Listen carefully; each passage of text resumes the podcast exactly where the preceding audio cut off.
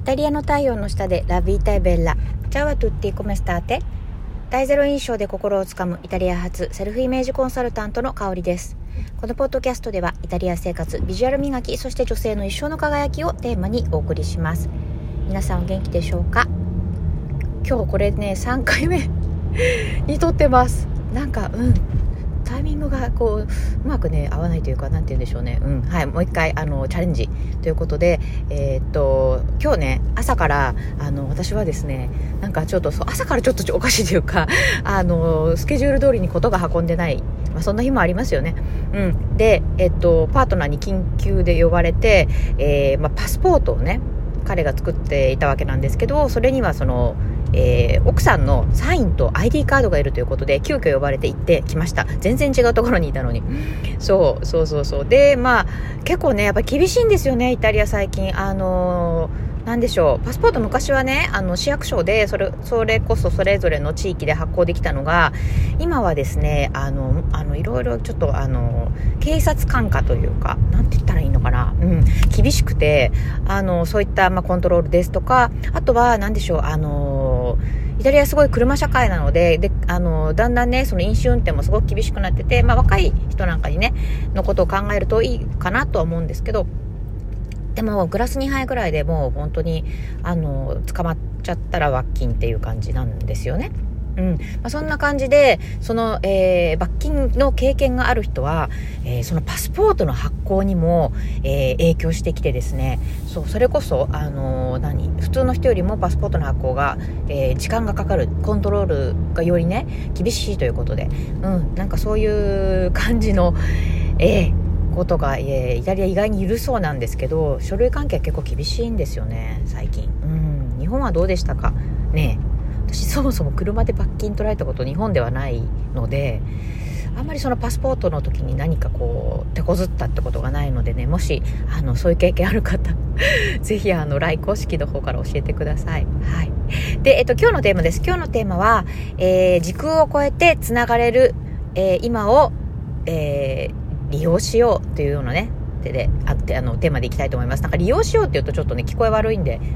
もうちょっとなんかテーマ変えるかもしれないんですけど、うん。あのー、なんでね、今日この話をしようかと思ったかというと、私がイタリア来たばかりの頃って、やっぱりその、全然、あのー、知らない環境に飛び込んだので、もちろん知ってる人もいなかったわけなんですよね。うん。そうそう。で、あのー、なので本当にゼロから友達とかを作るっていうことで、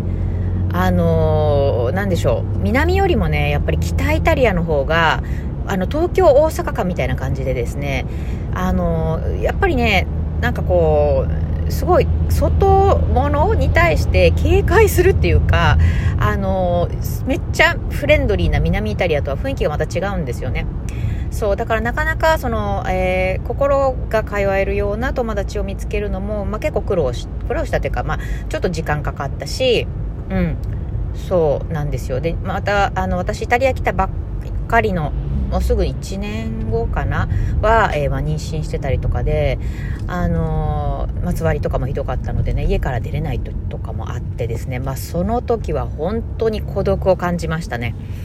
そう。で、日本と、あの、つながるにしても、今みたいにインスタグラムとかフェイスブックとかなかったから、本当に何でしょう、そういった、あのーね、つながるってこともなかなかできなかったので、もうザ孤独ですよ。本当に。うん、初めて感じた、あの、孤独感でしたね。うん。でもね、それを考えると、今は、あの、インスタグラムとか、フェイスブックとかで、あの、つながれるじゃないですか。で、何が繋がれるって、あのー、今までだったら、それこそ同い年とか、同じクラスとか、同じ、なんでしょう、学校とか、同じ地域とか、ある程度、その付き合う人って結構、なんて言うんでしょうね、まあ、年齢にしても、あの、属性にしても限られてたと思うんですよ。でも今は、それを、えー、き、ね、を超えて、いろんなタイプの、いろんな世代の人と繋がれるじゃないですか。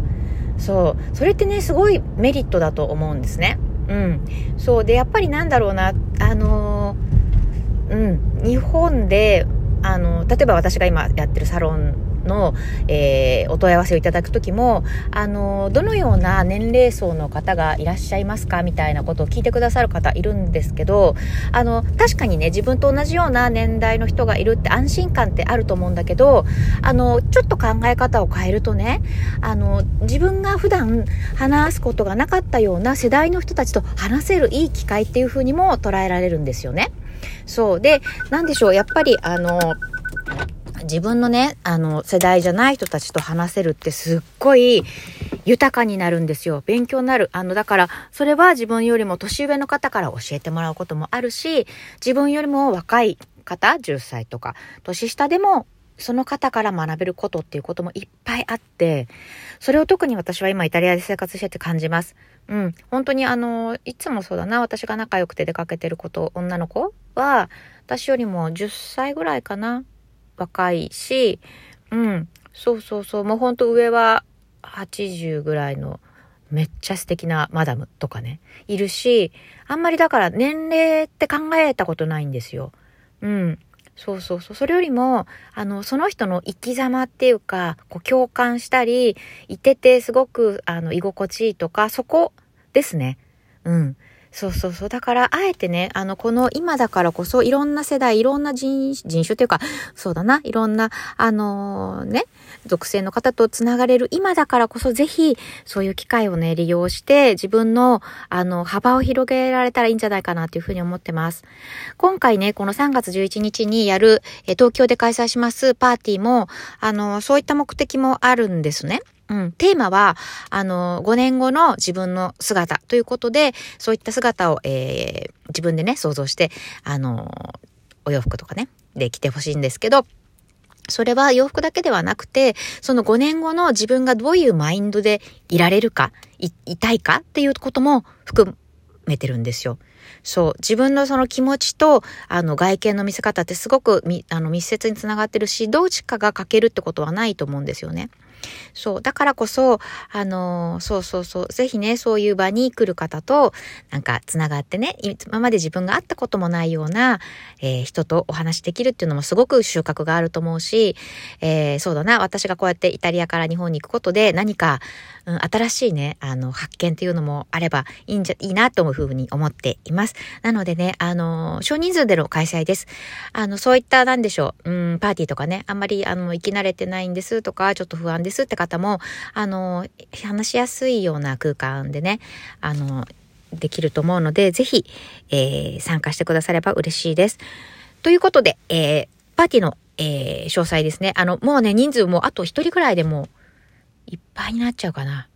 うん、そんな感じなんですよ。なので、あの、ご興味ある方はぜひね、あの、LINE 公式の方からご連絡ください。はい、お待ちしてます。ということで、今日も一日お一日をお過ごしください。